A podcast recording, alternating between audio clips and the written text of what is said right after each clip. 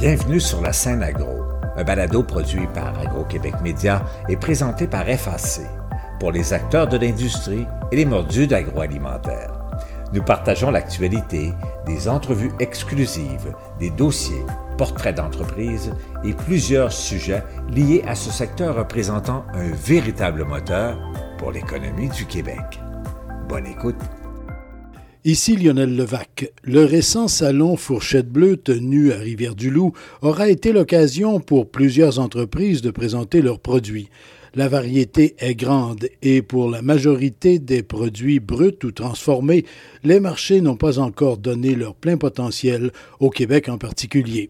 Je vous propose de revivre la tournée des exposants, pêcheurs, cueilleurs et transformateurs qui étaient présents à ce premier salon Fourchette Bleue, une initiative d'Exploramer de Sainte-Anne-des-Monts.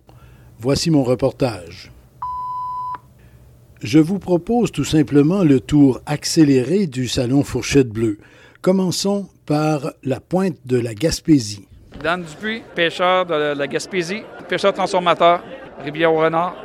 C'est quoi votre spécialité? La crevette euh, cuite entière et congelée à bord de mon bateau, l'Émilien D à bord de l'Émilien D, euh, vous avez tout ce qu'il faut pour la cuisson. Aussitôt sortie de l'eau, aussitôt cuite. Oui, en dans deux heures, elle est cuite, euh, congelée et prête à consommation. Votre marché, c'est essentiellement le Québec? Non, j'ai l'exportation surtout en Chine et en Europe. Vous avez des volumes suffisants justement pour exporter? Euh, oui, effectivement. Le marché du Québec, éventuellement, pourrait vous intéresser? Oui, parce que c'est proche c'est faire découvrir le produit du fleuve Saint-Laurent aux consommateurs du Québec. Donc, vous êtes ouvert à des propositions? Oui. Bien, merci beaucoup. Merci. Et sur la côte nord maintenant? Michel Bourque, poissonnerie Souci, cette île. Pas loin du quai, là? Ah, juste à côté, 200 pieds. On peut pas être plus proche. Nous autres, c'est vraiment tout ce qui est local, frais, le plus rapidement, le plus proche de la population possible aussi, en ayant de la crevette, du crabe des neiges, tous les poissons méconnus souvent, le flétan, les poissons les plus connus, la morue, le sébasse, le turbo. Tout ce qui se pêche dans le coin, on le transforme puis on l'offre. Vous avez un marché essentiellement sur la côte nord ou vous vous étendez ailleurs au Québec? Notre marché est quand même pas mal étendu partout au Québec, surtout pour la crevette fraîche puis le flétan qu'on essaie de propulser à peu près n'importe où. On part de cette île, on arrête à Bécomo, Chicoutimi, Québec, Montréal, Sherbrooke, Gaspésie. On fait même affaire avec des poissonneries, des marchés, des restaurateurs directement eux autres. Mais c'est un marché pour lequel il y a encore du potentiel. Oui, il y a encore beaucoup de potentiel. On commence à Montréal. C'est vraiment les chefs des grands centres qui propulsent nos produits. Puis c'est ça qu'on essaye de faire à chaque jour qu'on parle avec eux autres. En plein cœur du golfe Saint-Laurent, à Cap-aux-Meules. Euh, Région Vignon, propriétaire de la boucherie Côte à Côte. On travaille surtout euh, de la viande de phoque, le loup marin. Euh, c'est notre raison d'être ici au Salon de l'alimentation, ici à Rivière-du-Loup. La viande de phoque, vous, c'est votre spécialité, bien sûr, mais on la connaît mal à travers le Québec. On la goûte très peu encore. Il y a bien des gens qui ne pensent même pas que ça se mange. Étrangement, nous, on entend parler de ça. Nous autres, on est une entreprise où ce que c'est qu'on est quasiment en rupture de stock d'année en année. Là, en 2022, euh, ça commence à exploser pour plusieurs raisons. L'autonomie alimentaire ici au Québec, on a parlé beaucoup avec la pandémie. On a parlé aussi de manger une viande éco-responsable, c'est-à-dire que le cheptel est de plus en plus en explosion. Il est incontrôlé et quasi incontrôlable. La méthode d'abattage est une des meilleures au monde et de plus en plus le monde s'informe. Le monde dit OK, comme ça, le mot désinformation n'a pas commencé avec la COVID. Le mot désinformation a commencé avec le loup marin il y a 40 ans, tout simplement. Et à notre grande stupeur, c'est vrai.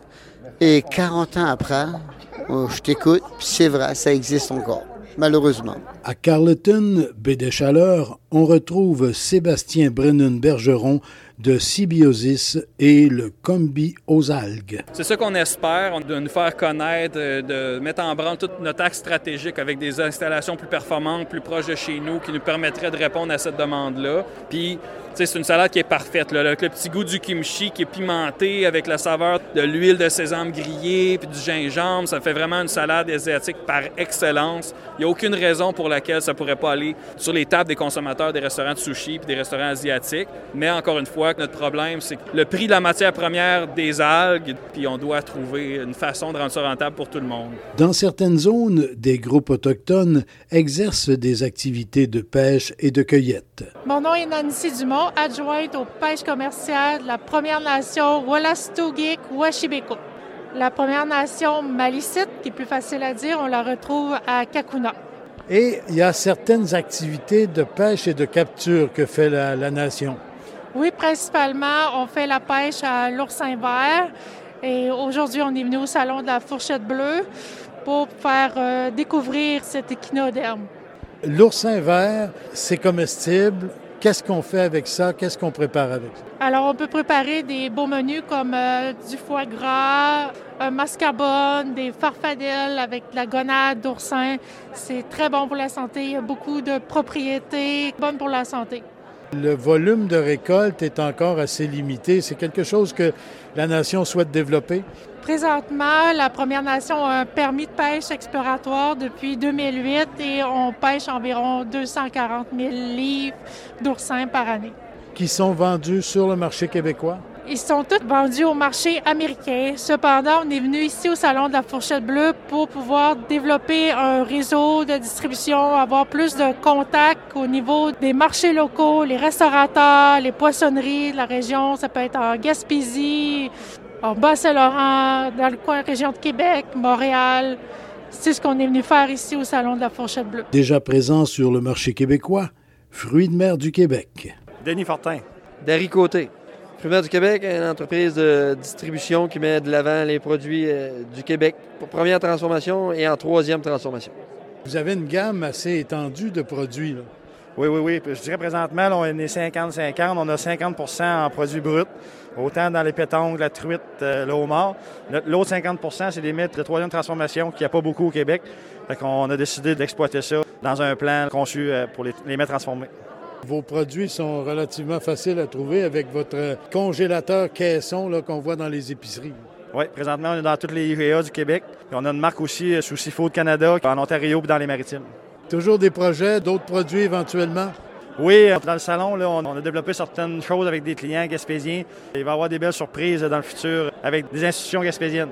On entend beaucoup parler d'exportation, c'est sûr, mais il faut quand même créer un volume au Québec pour avoir du pouvoir d'achat, pour euh, avoir accès à, la matière première.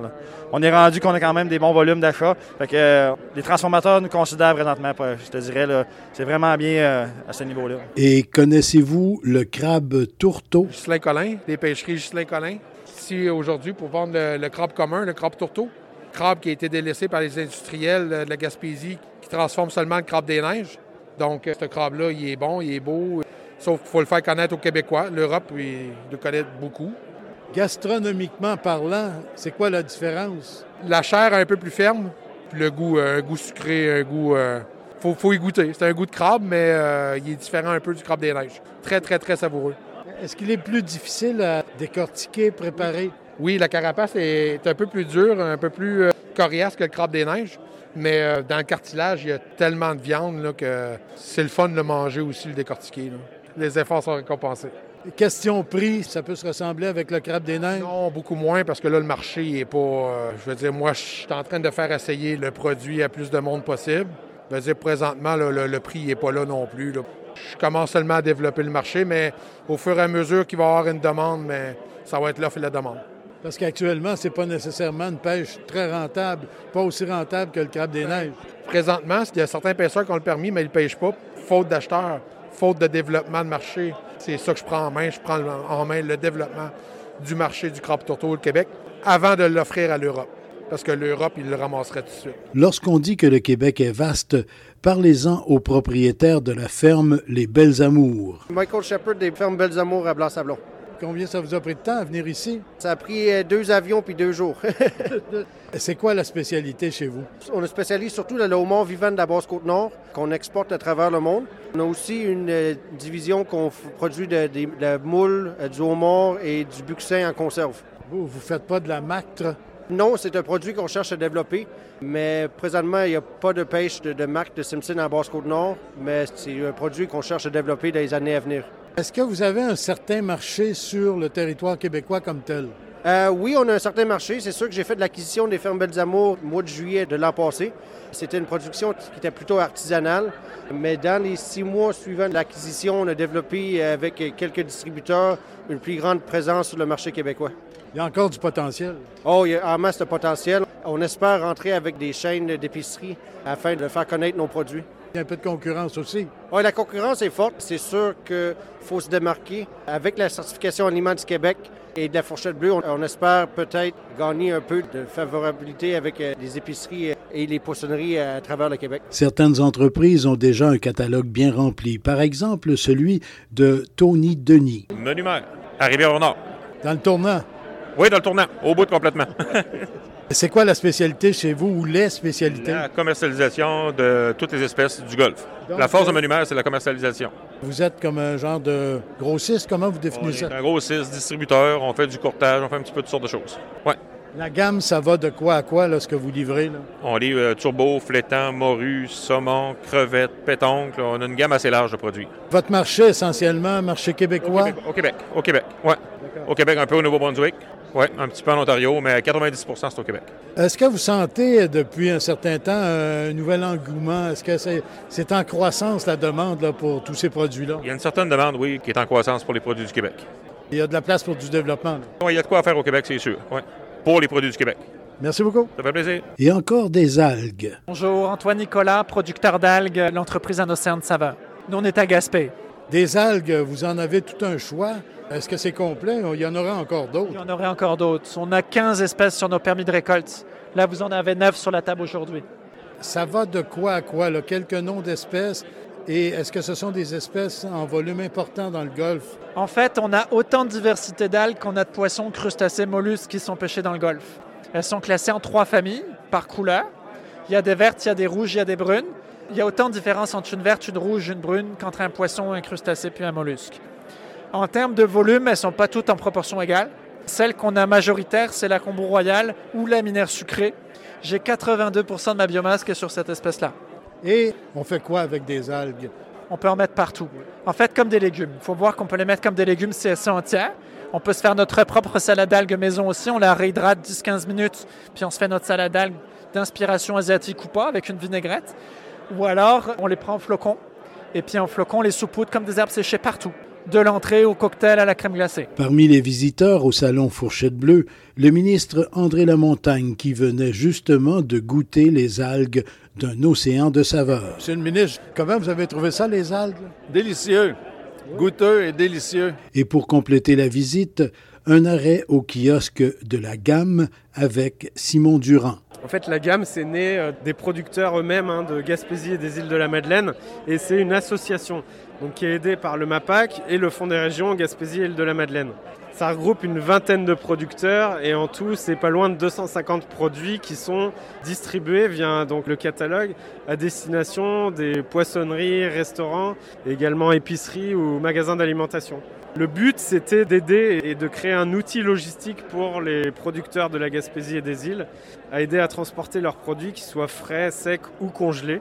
Et donc aujourd'hui, c'est ce qu'on fait en, en faisant la promotion des produits dans les différents points de vente et les restaurants du Québec. La gamme vise euh, surtout essentiellement les différents marchés au Québec.